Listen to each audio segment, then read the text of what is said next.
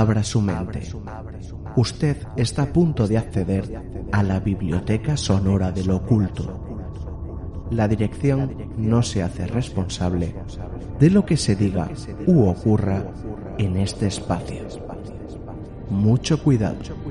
Usted ha seleccionado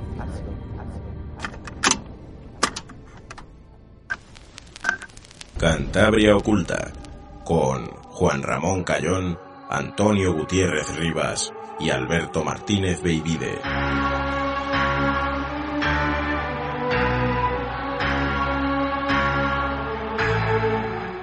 Muy buenas tardes, noches y sean bienvenidos un domingo más a Cantabria Oculta, tu podcast de misterios, tradiciones y leyendas. Os estaremos acompañando durante una hora. Y, y nada, ya están aquí conmigo Antonio Gutiérrez Rivas. Muy buenas tardes, noches. Hola Juanra, muy buenas tardes, noches. Y Alberto Martínez Baby de Baby. Muy buenas tardes, noches. Hola chicos, ¿qué tal? Hola baby. Hola. Pues bueno, ya estamos por aquí. Yo estoy muerto de frío, ¿eh? O sea, ya lo estáis viendo. Yo estoy... Hola, hoy- sí, sí. A ver, que esta sem- semanita con el granizo ha hecho efecto nevada, ¿eh? Sí, y sí. los montes que veo yo desde aquí, desde enfrente de la bahía, están nevados todos. Bueno, a ver lo, lo, lo que dura, porque nos ve- venía bien que, que se llenasen un poquito los pantanos. Una semana antes estaba escuchando ya que estaba el pantano del Ebro al veintipico, por cierto, en enero. Y yo decía, por favor, eso no ha pasado nunca. Pero bueno, eh, empezaremos como siempre con el Cantabria Pagana, ¿no, baby? Y en esta ocasión, ¿qué nos has traído? Bueno, pues como sigue siendo habitual últimamente, el que lo ha traído es Toño, porque, porque la entrevista la hizo él. Pues eh, tenemos una historia que hemos tenido un poco de indecisión en qué sección meterla, porque es una historia que podía estar tanto en Cantabria Pagana como en el resto del programa, ¿no? Eh, y al final nos hemos decantado por traerla al Pagana porque tiene un cierto componente mágico, eh, curioso, que podía ser incluido en los libros que sacamos Toño y yo sobre creencias mágicas, eh, y tiene que ver con, digamos, con saltos en el tiempo. Un hecho que ocurrió en Santander. Le damos saludos a Bogar, que está ahí aquí dándonos saludos a los oyentes, ya es habitual del programa. Eh, pues un salto en el tiempo que tuvo una mujer eh, en Santander, en una calle muy conocida, o sea que la gente que sea de por aquí, o sea, les va a resultar muy curioso el caso. Pues eso será el principio del programa y aparte lo vamos a comparar con, con saltos temporales en, Sí, en sí, porque Liverpool, ¿no? Sí, porque Toño ha hecho una recopilación de, de tres casos de Liverpool, eh, que curiosamente Liverpool es una ciudad que yo conozco, he estado, y no sé por qué, no me extraña que pasen esas cosas ahí. No, a Toño sabe que le gusta mucho Liverpool por los Beatles. De ahí Claro, que- eso también es verdad. Evidentemente. Joder, yo te- te tengo que decir que cuando estuve allí, pff, acabé empachado, ¿eh? O sea, Claro. está- están los Beatles por todos los lados, o sea, es, es increíble. Bueno, a ver, es normal, ¿no? También es su principal Sí. atractivo turístico, ¿no? Porque nu- nunca ha estado en Liverpool, no...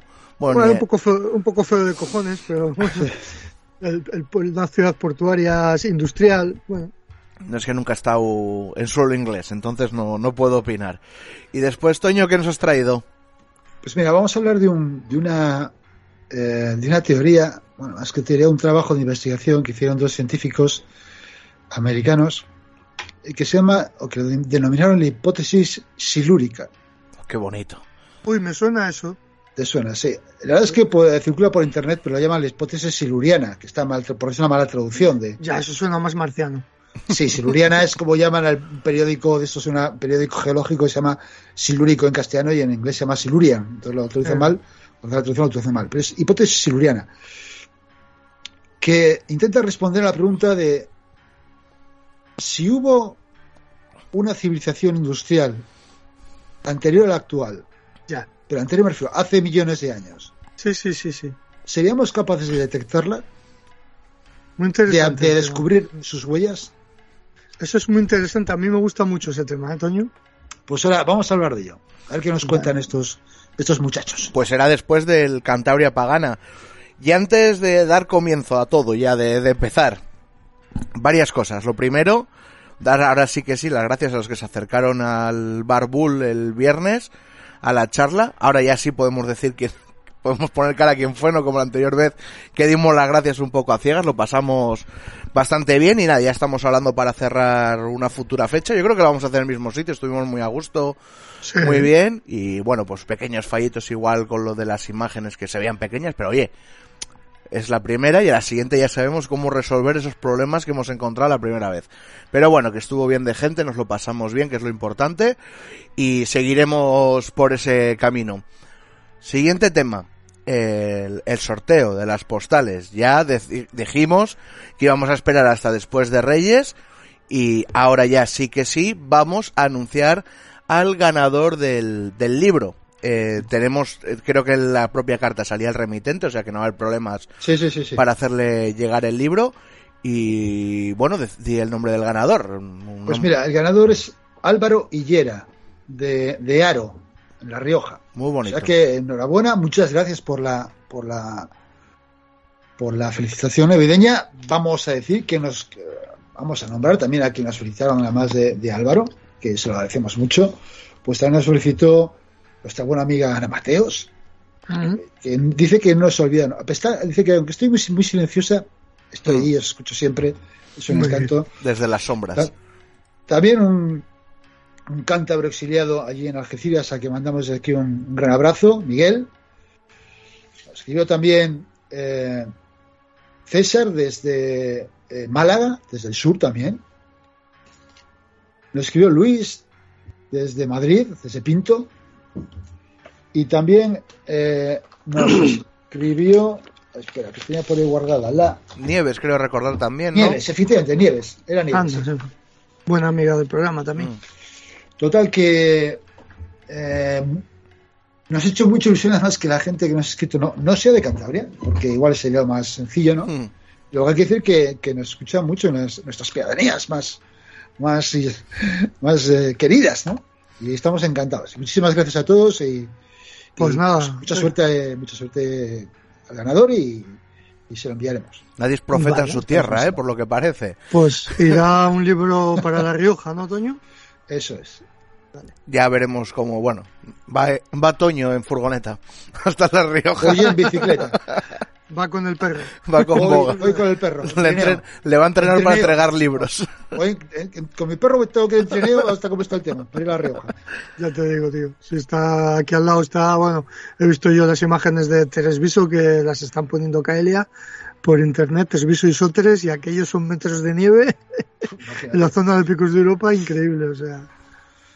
Bueno, a mí, a mí algo que me molestó es que salió el otro día eh, imágenes de- en, la- en las noticias, imágenes de todas las zonas, no sé qué, tal cual, y de repente sale Mogrovejo y dice, ay, qué bueno, tal. Picos de Europa, y vamos a ver, sí, bueno, Picos de Europa, pero también pertenece a algún Mogro- sitio, ¿no? No, no es, Mogrovejo no está en Picos de Europa. Pues ponía, aparte de que ponía Picos de Europa, Mogrovejo, Picos de Europa, no había ni una referencia a Cantabria. Y tú dices, bien, bien, sí, tenías... Bueno, ya A ver, sabemos... bueno, lo que la televisión, ya sabes que, bueno. Sí, tenemos una lucha los de Cantabria con la televisión. que- Bueno, pero no solo los de Cantabria, yo creo que Sí. meten la pata, meten la pata casi de forma indiscriminada, ¿eh? Con lo fácil que es hacer una búsqueda rápida en Google, ¿verdad? Pero bueno, no les debe dar tiempo a buscar las- lo- en los pueblos en Google. Y, y nada, ahora sí que sí vamos a dar paso al Cantabria Pagana, no sin antes también recordar a la gente que nos puede escuchar a través de cualquier plataforma de podcast, que un men- comentario, un me gusta nos ayuda mucho y nos da mucha visibilidad dentro de las plataformas.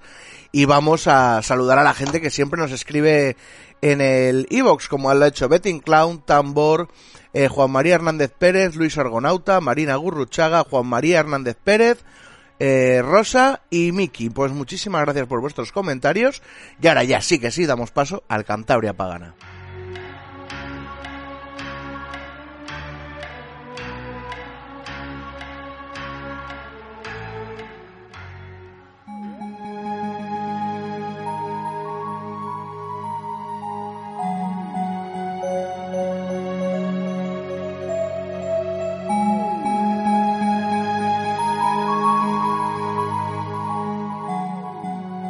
Bien, pues vamos con ese testimonio que consiguió nuestro compañero Toño hace unos meses ya, que tenemos que dar las gracias a nuestro amigo Germán de Reunión de Bardos, que fue gracias a él al que conseguimos este testimonio de esta mujer. Así le mandamos un saludo, un fuerte abrazo para él y para el compañero Félix también. Y es un testimonio curioso, muy curioso, porque es que es una cosa, no sé si inaudito, ¿no? Es, es que te cuenta una persona ya de cierta edad que le ha pasado esto que nos van a relatar ahora y te quedas un poco sorprendido, ¿no? Porque es, es efectivamente es un salto en el tiempo. Eh, es una burbuja porque entró en una calle y de repente no estaba en esa calle, o sea, estaba como en otra época. Bueno, creo que lo mejor es escucharla, la mujer, y vamos a entender qué es lo que pasó. Esto ocurrió en octubre del año 96, de 1996. Eh, te digo que era octubre porque recuerdo como un día otoñal, que puso en noviembre, pero vamos. Eh, mi madre falleció en diciembre y ella estaba en la cama, aludo a esto porque la, a la primera que se lo contó fue ella. Y comienzo ya Sí, a sí. Bueno, pues eh, yo mm, había dejado a los niños, yo tenía dos niños chiquitines, de 5 y de 7 años, en los escolapios. Yo vivo en el centro, en las estaciones, y les había dejado en el colegio. mm, Me había llevado a mi marido y yo volvía andando. Un camino que había hecho un montón de veces. Les dejaba en Canalejas y volvía por Peñarbosa o por el Paseo Pereda, dependiendo, y me venía hasta las, hasta las estaciones. A veces con amigas y a veces sola. El día ese, el día de autos, iba sola. Y cuando comencé a entrar por Peñar, yo iba normal, ¿eh? no iba ni predispuesta, ni pensando, ni nada, nada. Y empecé a entrar por Peñarrosa y era una Peñarrosa normal, vamos, que no, no soy consciente de que era diferente, era una Peñarrosa normal. Y a medida que iba entrando en Peñarrosa, que Peñarrosa tiene como dos bloques, la que está separado, ¿qué calle? ¿La calle Gándara o algo de eso? Sí, puede ser, sí. Puede ser, ¿no? Bueno, pues a medida que estaba empezando el primer bloque de Peñarrosa, donde estaba el Solórzano y la Conchita y todo por ahí, ya, Peñarrosa cambió. Dejé de escuchar absolutamente todo. Se marcharon todos los coches. Yo seguía andando, ¿eh? yo no me paré, ni me dio sensación de miedo, ni nada de nada. Mm, Pero no, tampoco mm, soy consciente de que hubiera pájaros ni nada, únicamente hubo silencio.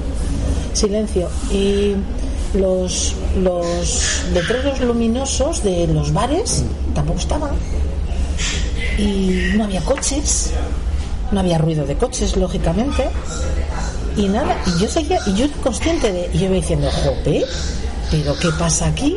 Pero iba súper tranquila, nada de miedo, ni nada, yo iba mirando para adelante, así un poco de costado, crucé, eh, estuve en el segundo tramo donde está ahora mm, el Fuente D, y todo seguía igual, y yo tenía una paz y asombro, pero nada, nada, nada de miedo. Seguí, seguí, seguí y cuando terminé Peñarrosa y me crucé con la siguiente, que no sé si es Lope de Vega o no sé qué calle es, me giré y ya estaba todo tal cual. ¿Te, te cruzaste con gente? No. Con nadie. Con nadie. Con nadie de gente, con no soy consciente de ningún pajarín, ni ningún perro, ni, ni, ni ventanas colgadas con ropa. No soy consciente. En aquella, época, claro, en aquella época Peñarbosa eh, tenía que estar llena de coches y llena de gente. Yo creo que hasta debía de haber hasta dos direcciones en Peñarrosa. Es posible. Eh, y luego, gente tendría que haber por, por necesidad. Eran las nueve y media de la mañana. Tenía que haber fijo. Y podía haber poca, pero chico, en yo que sé, en 200 metros que puede tener Peñarrosa, no encontrarme a nadie. No, no, no, aparte todo, que no era la Peñarrosa mía. No era la Peñarrosa de mi época. Había desaparecido, era como, como un gran escenario donde habían quitado todos los atrezos y me habían dejado únicamente las fachadas. Terrible, de verdad, ¿eh? Lo estoy recordando ahora y se me están poniendo los pelos de punta. ¿Qué pensaste cuando saliste durante ese tray- trayecto en, Sí. en? Dices que no tenías miedo. No, no, nada, nada, tranquila. nada. Cuando saliste, eh, ¿cambió algo? O sea, cambió. De repente te, te diste cuenta como. Ha pasado. Volvió el ruido, Volvió el ruido. volvió el ruido. Eso te sorprendió. Sí, sí, sí, volvió el ruido. Entonces, al mirar para atrás, claro, estaba el ruido que estaba oyendo. Y estaban otra vez Todo, calle. todo, normal. Todo normal, normal. ¿Y qué pensaste en ese momento? No sé, yo no es que no sé si lo pensé en ese momento o lo he pensado al cabo de los años. Yo pensé como que me habían movido, como que me había me habían cogido con pinzas y me habían llevado a otra época. Pues ya te digo que no sé si lo pensé en ese momento, porque yo llegué a casa de mis padres, mi madre estaba en la cama y nada más llegar, no te pienses que tardé dos minutos. Cinco segundos y le metí a mi madre todo este rollo. Mi madre además, que es, era muy abierta también a, a querer todo lo que puede ser, pues puede ser, pues puede ser, pues puede ser. Estuvimos hablando un rato y nada, y se le debí de contar a cuatro personas y de vez en cuando pues lo sigo contando. Pero ¿Y ¿Te sorprende que esa actitud tuya de, estar tan tranquila mientras todo a tu alrededor cambiaba? O sea, eh, tú pensaste en algún momento, de, ¿cómo puedo estar yo? pero era tal la tranquilidad que tenía que no me incomodó. Entonces no me produjo miedo o desasosiego o no. Yo estaba como si hubiera sido mi sitio de siempre, simplemente que pasaba. Pasaba en ese momento. ¿No te parece extraño eso? Sí, terrible, terrible. Daría dinero porque me volviera a pasar. Porque entonces creo que lo escrutaría muchísimo más. Lo- únicamente fui como un mero transeúnte que tampoco se planteaba nada, simplemente se asombraba de dónde estaba.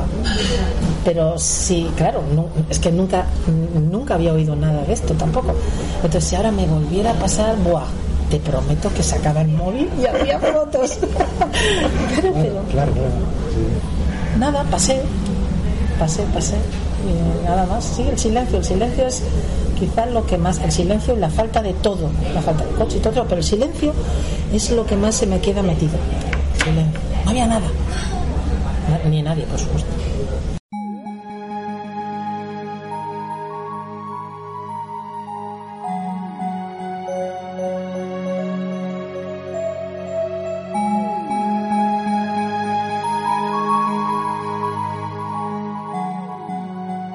Sorprendente el testimonio, sobre todo para la gente que sea de Santander y desde luego que conozcan las calles.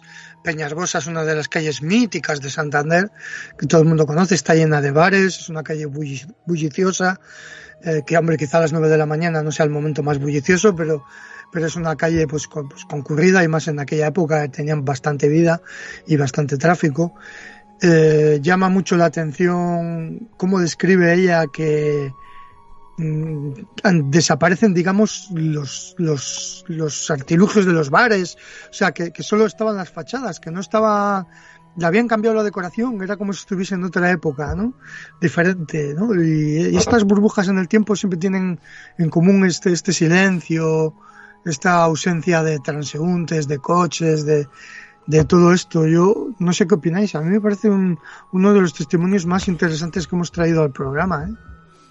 A, a mí la verdad es que cuando, cuando eh, yo cuando nos llegó la, la historia y, y salí un poco de ella, dije, ahí va, es esto es de este tipo de cosas que tú, que tú eh, escuchas o lees en libros y siempre te parece muy lejano, siempre pasado, pues como Ah. a ver luego, eh, la- esas noticias que vamos a luego de, de Liverpool y tal, se pasa en Liverpool o en, o en Estados Unidos, ¿no? Son cosas que dices, bueno, aquí estas cosas, bueno, no pasa nunca, seguramente no deja de ser una ley urbana y tal, hasta que te encuentras con la sorpresa de que te lo Sí. una persona eh, completamente normal, con una vida absolutamente normal y que, y que en un día absolutamente normal, porque parecía un día cotidiano, había dejado a sus hijos, su camino de vuelta era suele ser por allí o por una calle adyacente.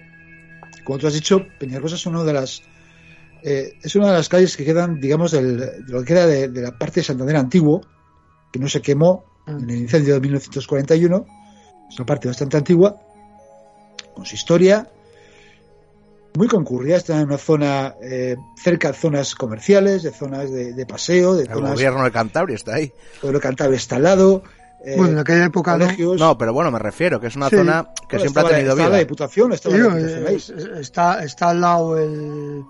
En, en el año 96 La estaba, la Bahía. diputa- estaba el gobierno de, estaba la Diputación ahí, el Sí, edificio sí, de la Diputación. sí. O sea, que realmente estaba ahí el gobierno de Cantabria también, en 96. O sea, que es una zona llena de, de bares, de, de cafe- de bares que toman cafés, pero también- que están abiertos por las mañanas, por las tardes, que se toman, suelen tomar ahí los vinos a mediodía.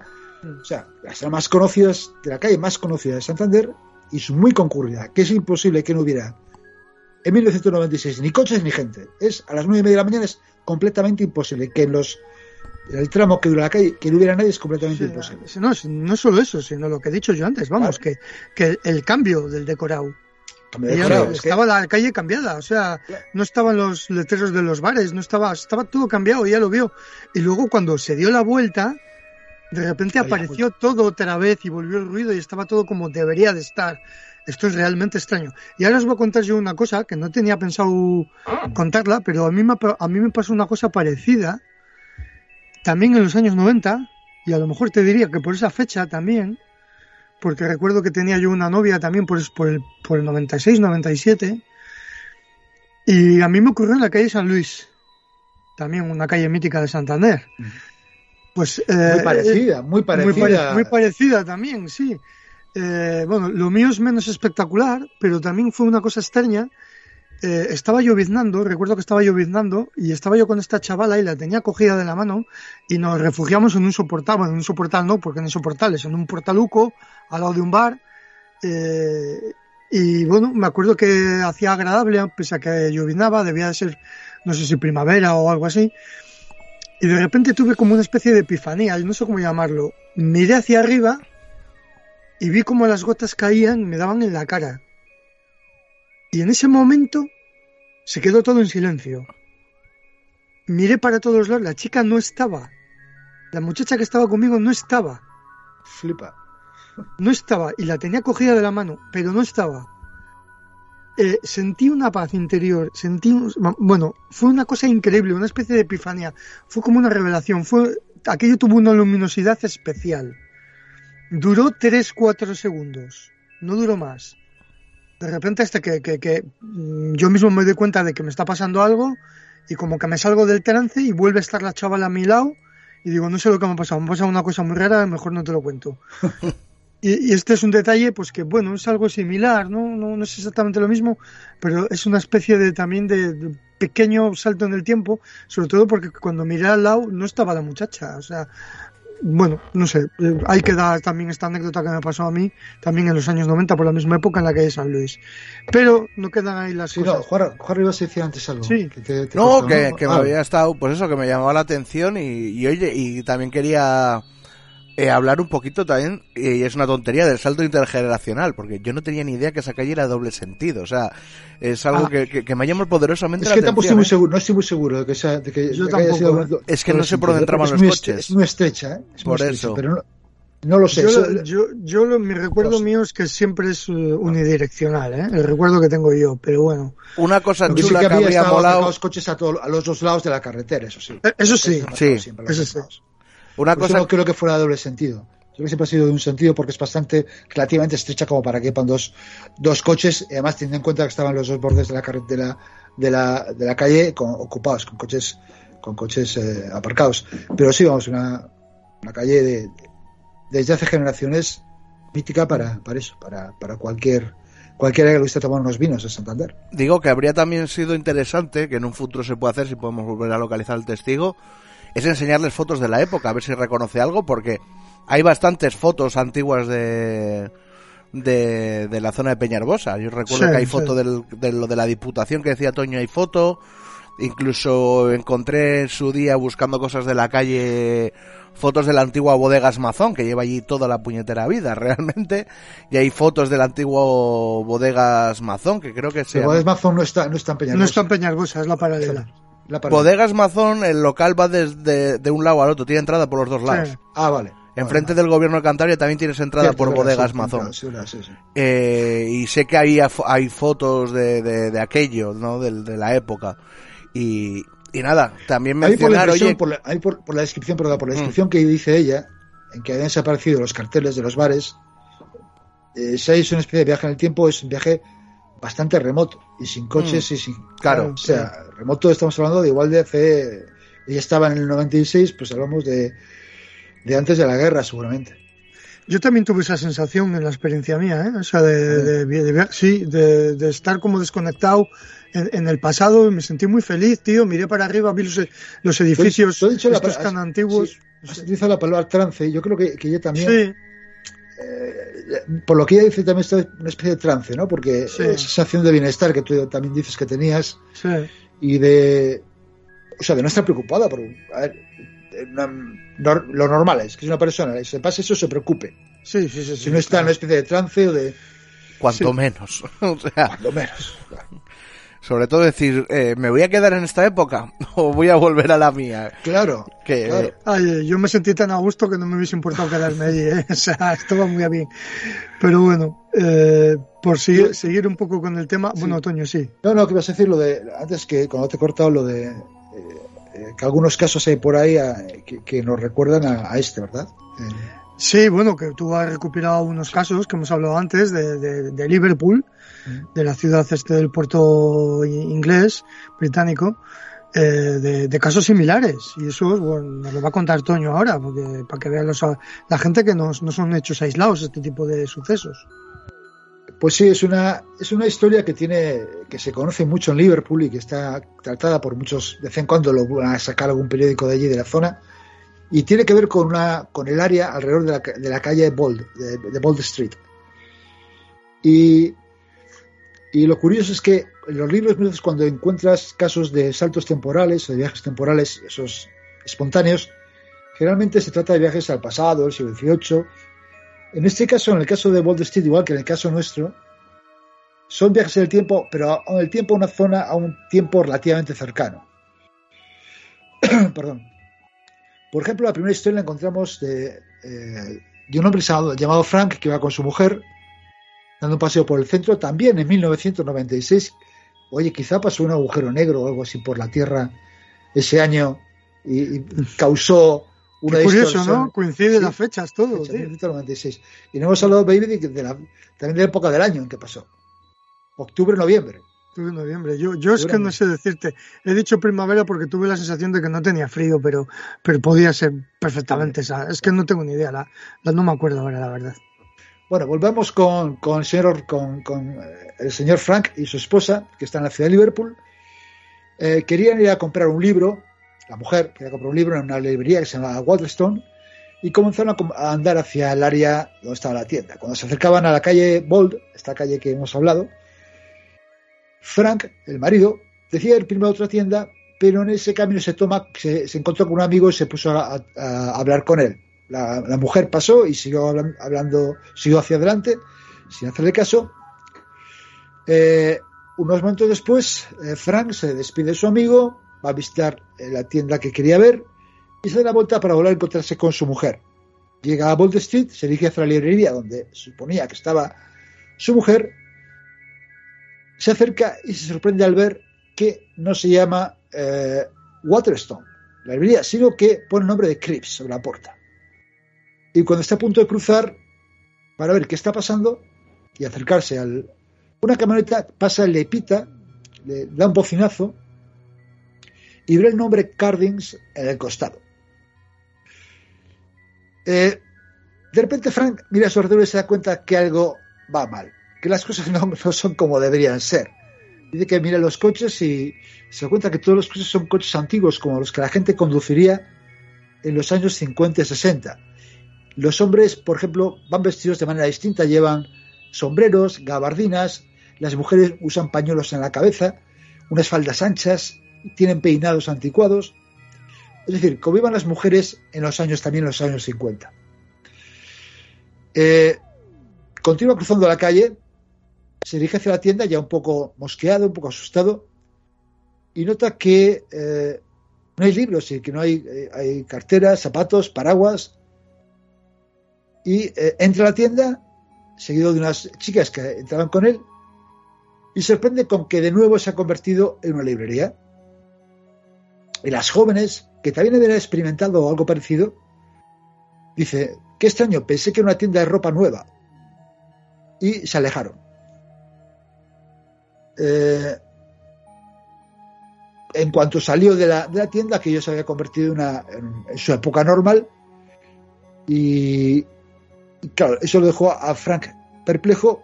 Hay que tener en cuenta que además que, Frank era un exoficial de policía, acostumbrado a tratar con hechos eh, eh, complejos o, extraños, y no era una persona de las, digamos, muy eh, creyente en lo paranormal.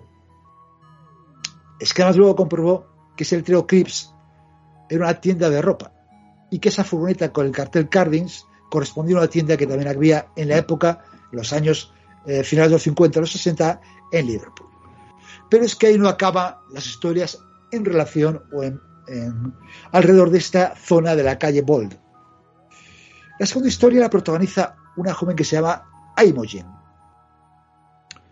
Había decidido ir a Liverpool a comprarle a su hermana eh, cosas para, el bebé y al llegar se, se alegró de ver una nueva tienda, Mother Care, que se había abierto en la esquina de Lord Street y Whitechapel. Estuvo deambulando por la tienda, recogió, recogió unos artículos para, para bebés, chaquetas, baberos, guantes, etc. Se sorprendió porque le pareció muy baratos. Pero bueno, pensó que igual estaba en oferta y, y bueno, la tienda acababa de abrir, con lo cual dijo, bueno, pues están intentando atraer clientela. Los llevó al mostrador y presentó la tarjeta de crédito para pagar. Eh, el dependiente miró la tarjeta de crédito, un poco extrañado, y llamó al gerente. El gerente volvió y dijo que eh, no podían aceptar la tarjeta de crédito, que solo aceptaban dinero en efectivo. Claro, la, la muchacha no llevaba dinero en aquel momento y se quedó un poco decepcionada y extrañada también que la tienda recién abierta, esto pasó hace relativamente poco, pues eh, no aceptaban tarjetas de crédito. Eh, cuando llegó a casa se lo contó a su madre y la madre se quedó perpleja. Dice, ¿por qué esa tienda, Mother Care, dice, esa tienda cerró hace años? Dice, allí hay un banco. Dice, de hecho es de donde tengo mi cuenta. Al día siguiente, Imogen, que no se creía eso, le llevó a su, mujer, a, a, su madre al lugar y efectivamente, como le ha dicho su madre, ahí no había ninguna tienda, sino que había un banco. Un caso más de, quizás de, de, viaje en el tiempo, pero seguramente una época relativamente cercana. Uh -huh. La tercera historia es de un, de un joven llamado Son, que ser un, un pájaro de cuidado, porque mientras robaba en una tienda, en el año 2006, se escapó de un guardia de seguridad. Y eh, intentando quitarse de encima al, guardia que le perseguía, entró en una calle sin salida llamada Brooks Alley. La carrera estaba casi sin aliento, pero empezó a notar una sensación de opresión en el pecho y en realidad se dio cuenta que no era un problema suyo, sino tenía que ver con la atmósfera que le rodeaba. De hecho, esperó que el guardia doblara la esquina y le atrapara porque era una calle sin salida, pero nunca apareció. Pensando que había escapado del guardia, volvió a salir a la calle donde había, vuelto, donde había salido y empezó a caminar por la calle Hanover. Pero se dio cuenta que algo andaba mal, como en los casos anteriores. Lo que era la carretera se veía diferente, el pavimento también. Los autos parecían muy anticuados. Y había unas obras en la calle que él conocía y que ya no estaban. De pronto, igual que en el primer caso, vio que la gente alrededor vestían ropas extrañas. Mientras cruzaba hacia Bold Street, notó que había semáforos donde antes no los había. Y arbustos, y arbustos que crecían alrededor del liceo, que era un, cerca de un bar que él conocía. Siguió caminando y empezó a sentir que algo no estaba del todo bien y empezó a entrar en pánico. Empezó a caer en la cuenta que había retrocedido en el tiempo. Y ese retroceso en el tiempo no desaparecía. Recordó que llevaba un teléfono y, intentó eh, obtener una señal, pero evidentemente no funcionó. Se acercó a un kiosco que vio que vendía periódicos y se fijó en la primera plana del Daily Post. En negrita estaba la fecha del día, 18 de mayo de 1967. Claro, se empezó a preguntar qué, qué podía hacer, si iba a poder volver a su propio tiempo, qué iba a pasar con sus amigos, con su familia. No sé, yo, yo hubiera pensado que me iba a hacer millonario, claro. Porque si ahora tú, con lo que sabes, viajas al año 1967, si no eres, si no eres medio tonto, te haces millonario seguro. Pues bueno, Eh, acelerando el paso, volvió a probar, probar el teléfono otra vez. Esta vez funcionó. Y con un suspiro de alivio miró alrededor y se dio cuenta que había regresado al presente. Pero lo extraño es que al final de la calle todavía podía ver a gente vestida de forma extraña, con coches extraños, como si esa ola de pasado del, pasado se fuera alejando, pero no del todo y lentamente fuera viendo el final de aquella ola. Una cosa realmente extraña.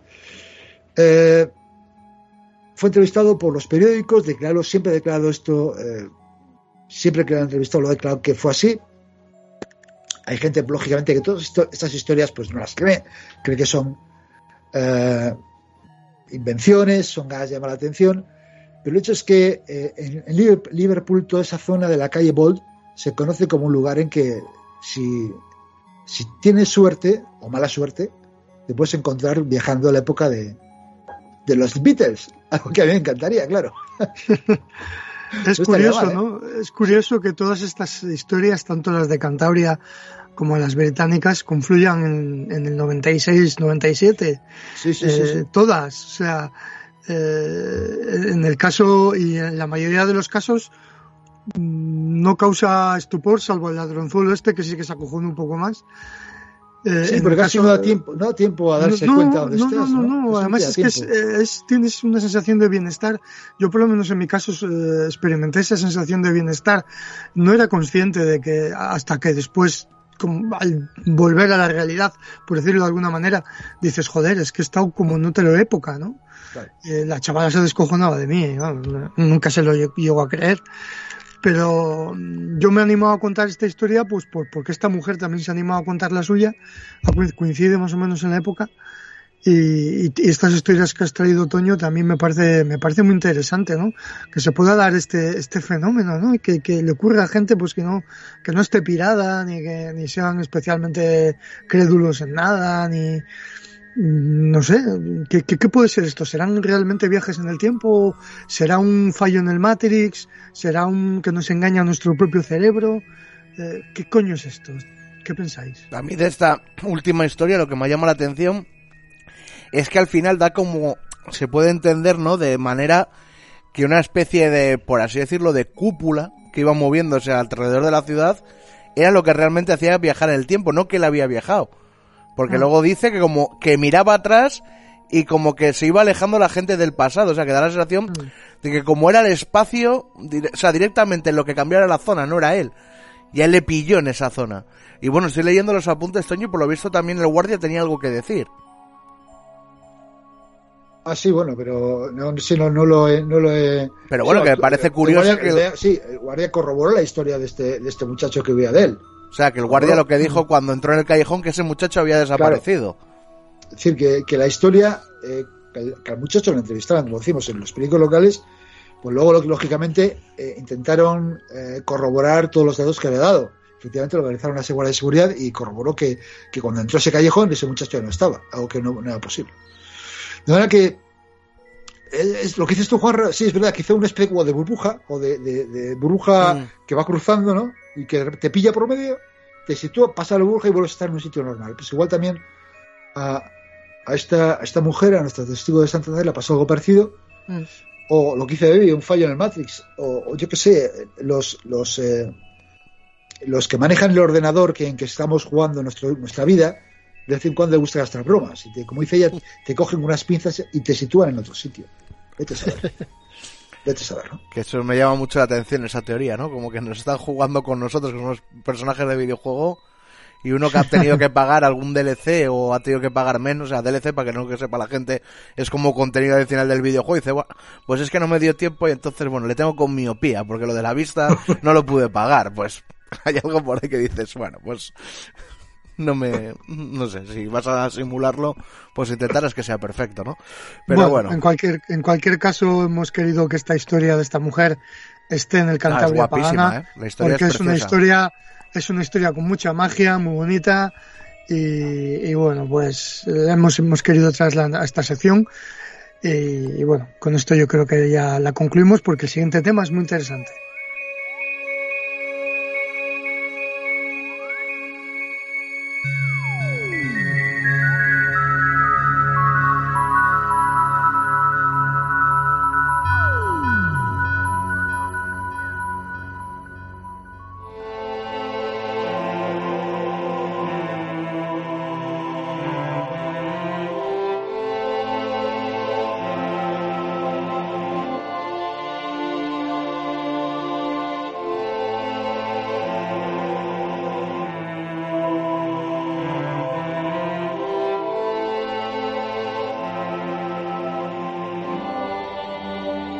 aquí ya para hablar de esa, de esa historia, de esa hipótesis silúrica que, hemos avanzado al comienzo del programa y eh, vamos a hablar de, cómo, cómo se gestó.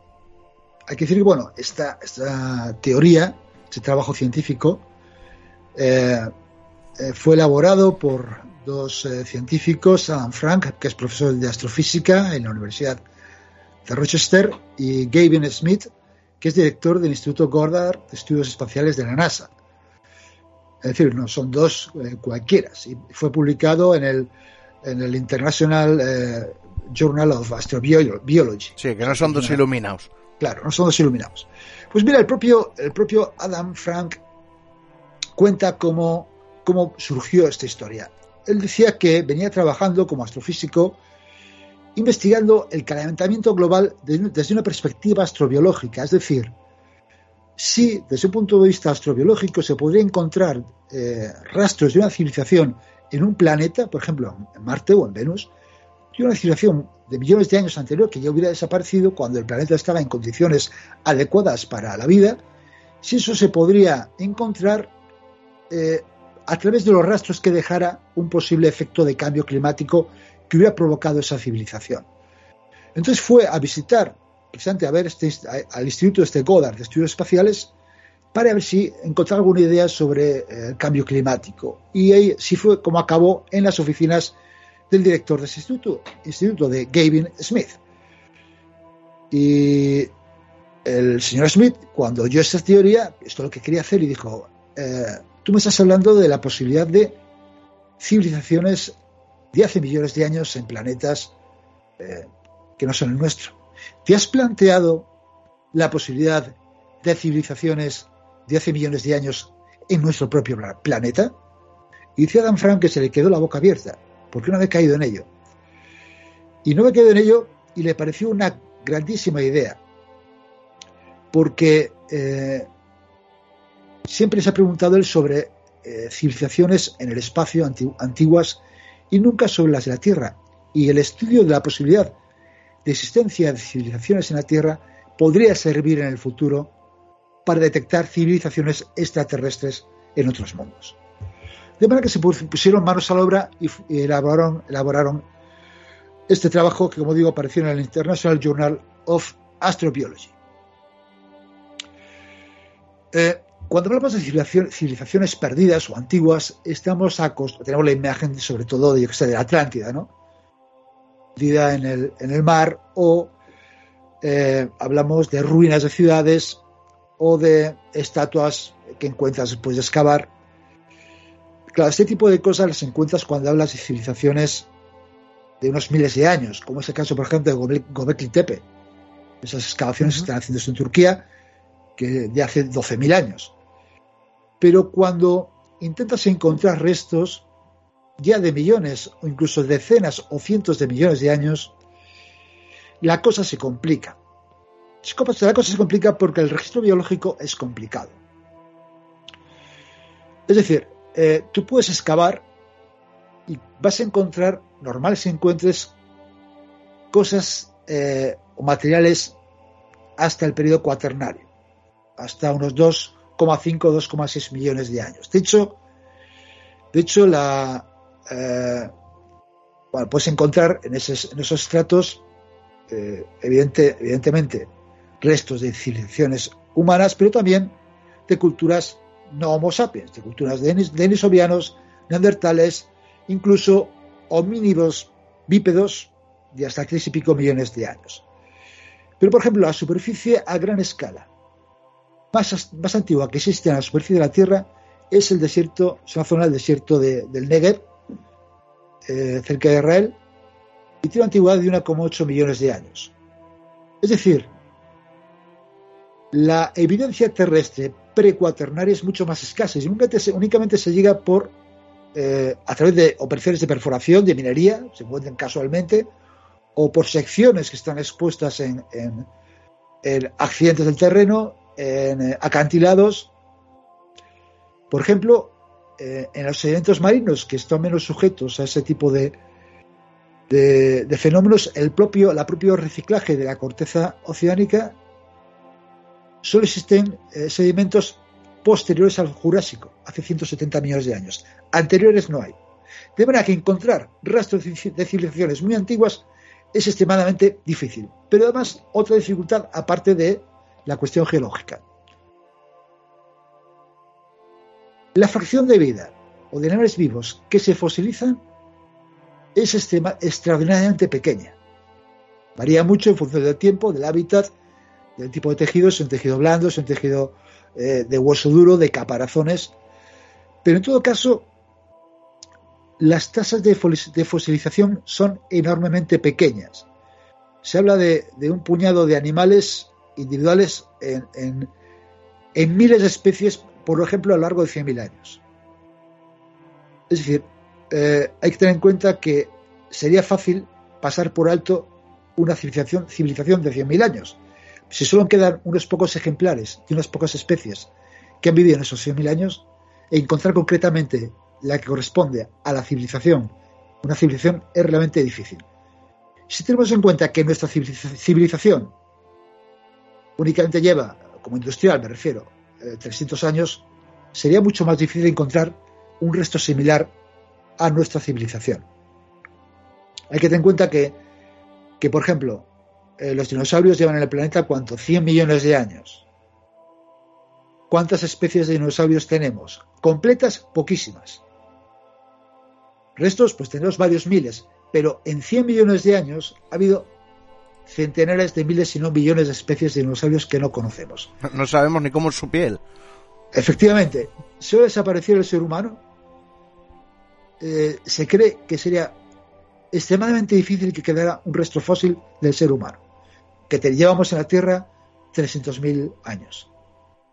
Sería extremadamente difícil, fijaros lo que es eso, ¿no? Que quedara un resto de un resto biológico, vamos, biológico, restos fosilizados eh, nuestros. Eh, pero ¿qué pasa ya no solo con, con, con restos biológicos? ¿Qué ocurre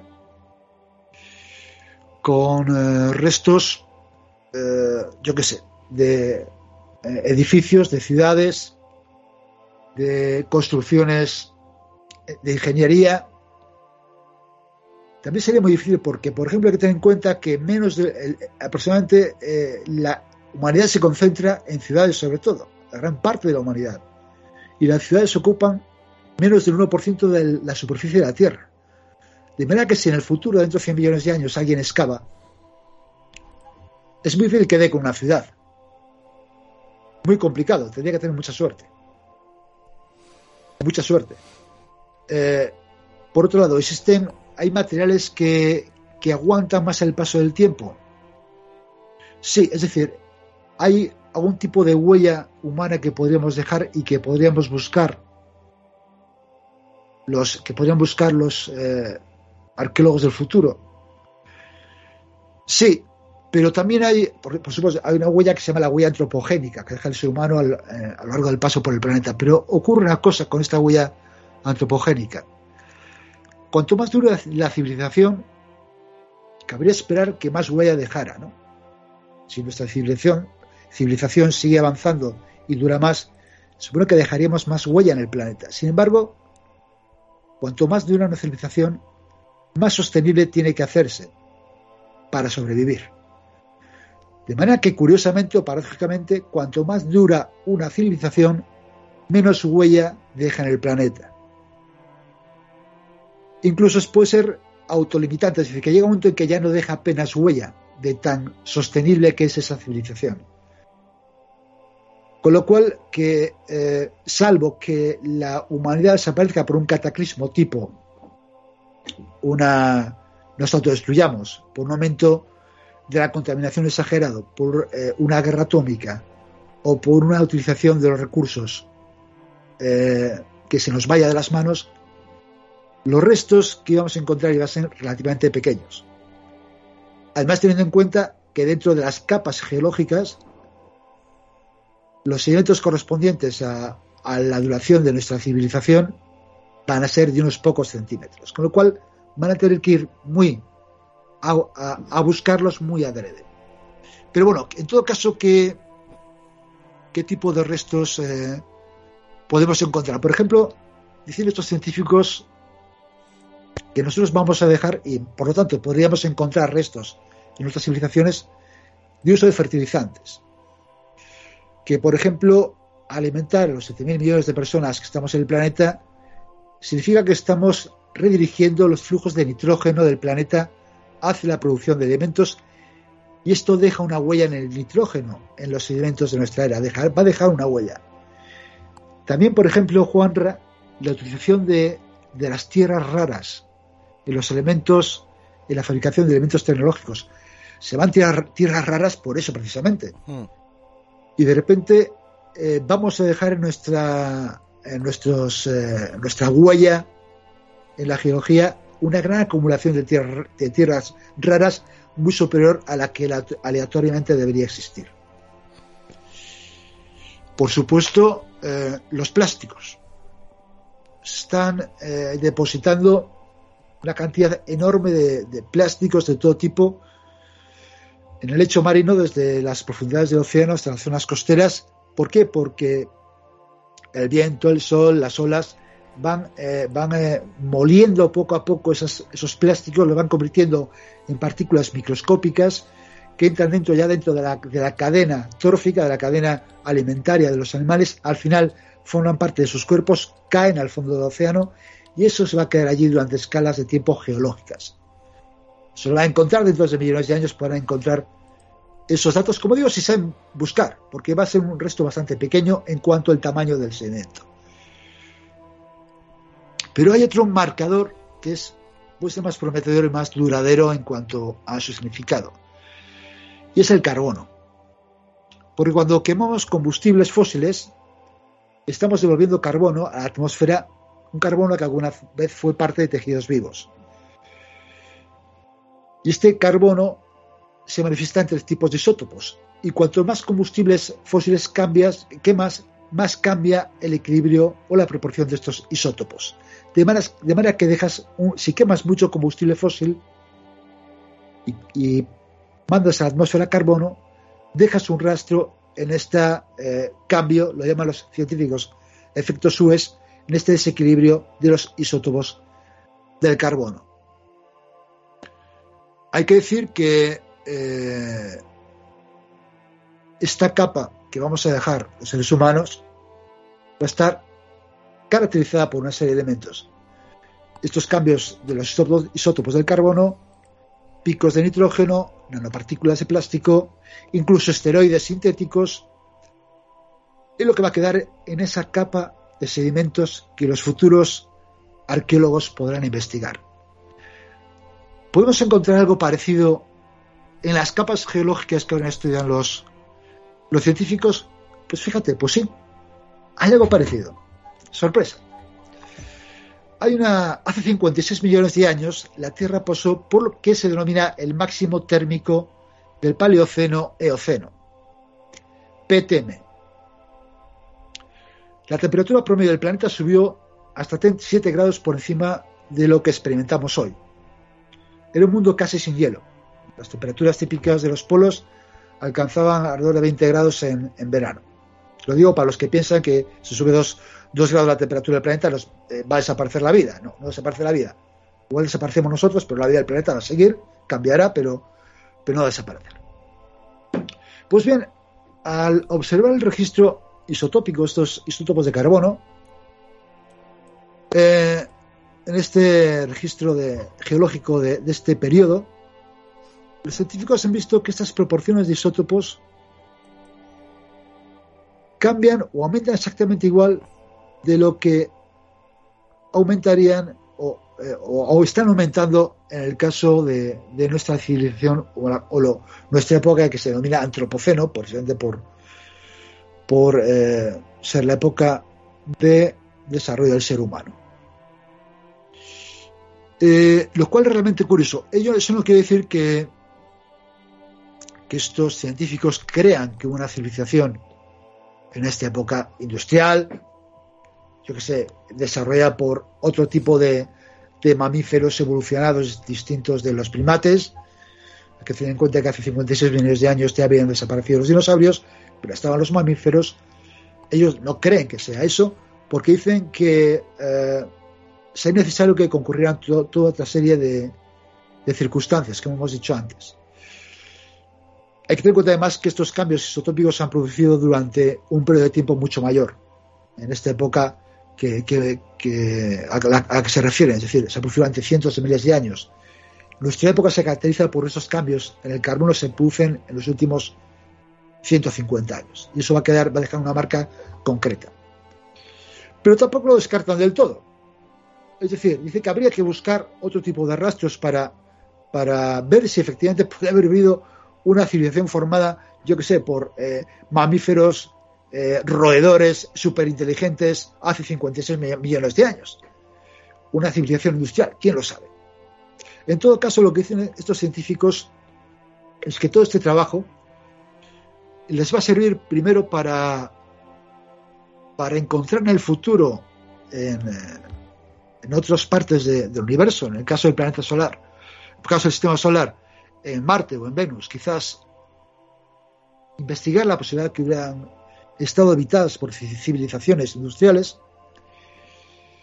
En segundo, que, que puede también indicarnos eh, la posible evolución de nuestra civilización. Dice que civilizaciones como la nuestra, que pueden agotar sus, digamos, sus combustibles fósiles llevar al, al planeta a un, a un cataclismo climático,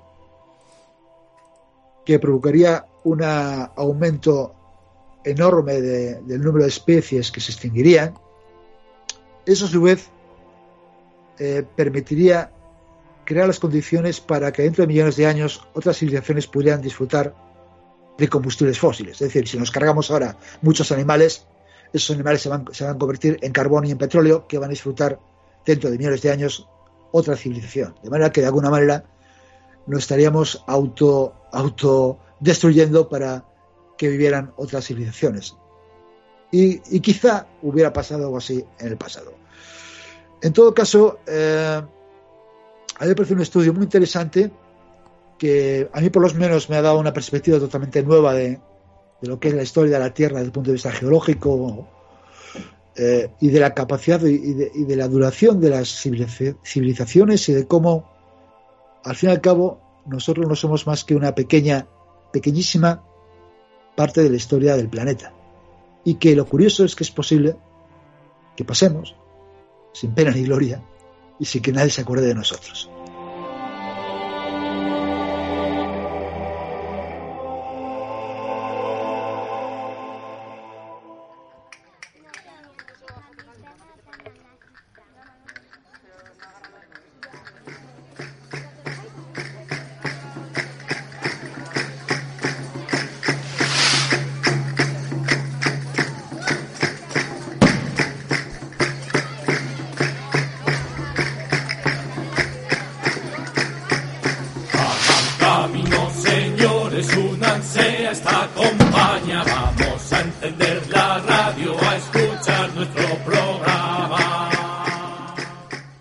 Hasta aquí el Cantabria Culta de esta semana. Espero que, os haya gustado, que lo hayáis disfrutado. Recordar que volvemos dentro de siete días. Estamos disponibles en cualquier plataforma de podcasting. Y oye, recordar las redes sociales, que no las hemos dicho. Estamos en Twitter en arroba Cantabria Culta, en el Facebook, ahí tenéis nuestra página, en nuestro email contacto cantabriaculta arroba gmail.com. Estamos en Instagram, en YouTube, en TikTok y para todo lo demás cantabriaculta.es. Y recordaros también a todos que tenemos un grupo de Telegram para aquel que se quiera unir, que no tienes más que buscar en la aplicación Telegram, Cantabria Oculta, y buscas ahí un grupo público y te, y te unes. Y si no quieres que la gente pueda ver tu información en privacidad en Telegram, puedes hacer que solamente se vea tu, tu nombre de usuario, el que hayas puesto para, para ponerte en la, en la aplicación. Y somos 174 personas en el grupo, ¿eh? Somos, somos ya legión, ¿eh? Podemos conquistar un pequeño país. Pequeñito, pero podríamos conquistarlo. Y, y nada, nos vamos a despedir hasta la semana que viene. Ya os daremos más datos de la nueva fecha de, de las charlas anómalas. Y, y nada, ¿queréis decir algo más o nos despedimos hasta la semana que viene? Vamos a despedirnos con nuestra frase mítica, el saber dicen que no ocupa lugar. Sapere aude. Atrévete a saber.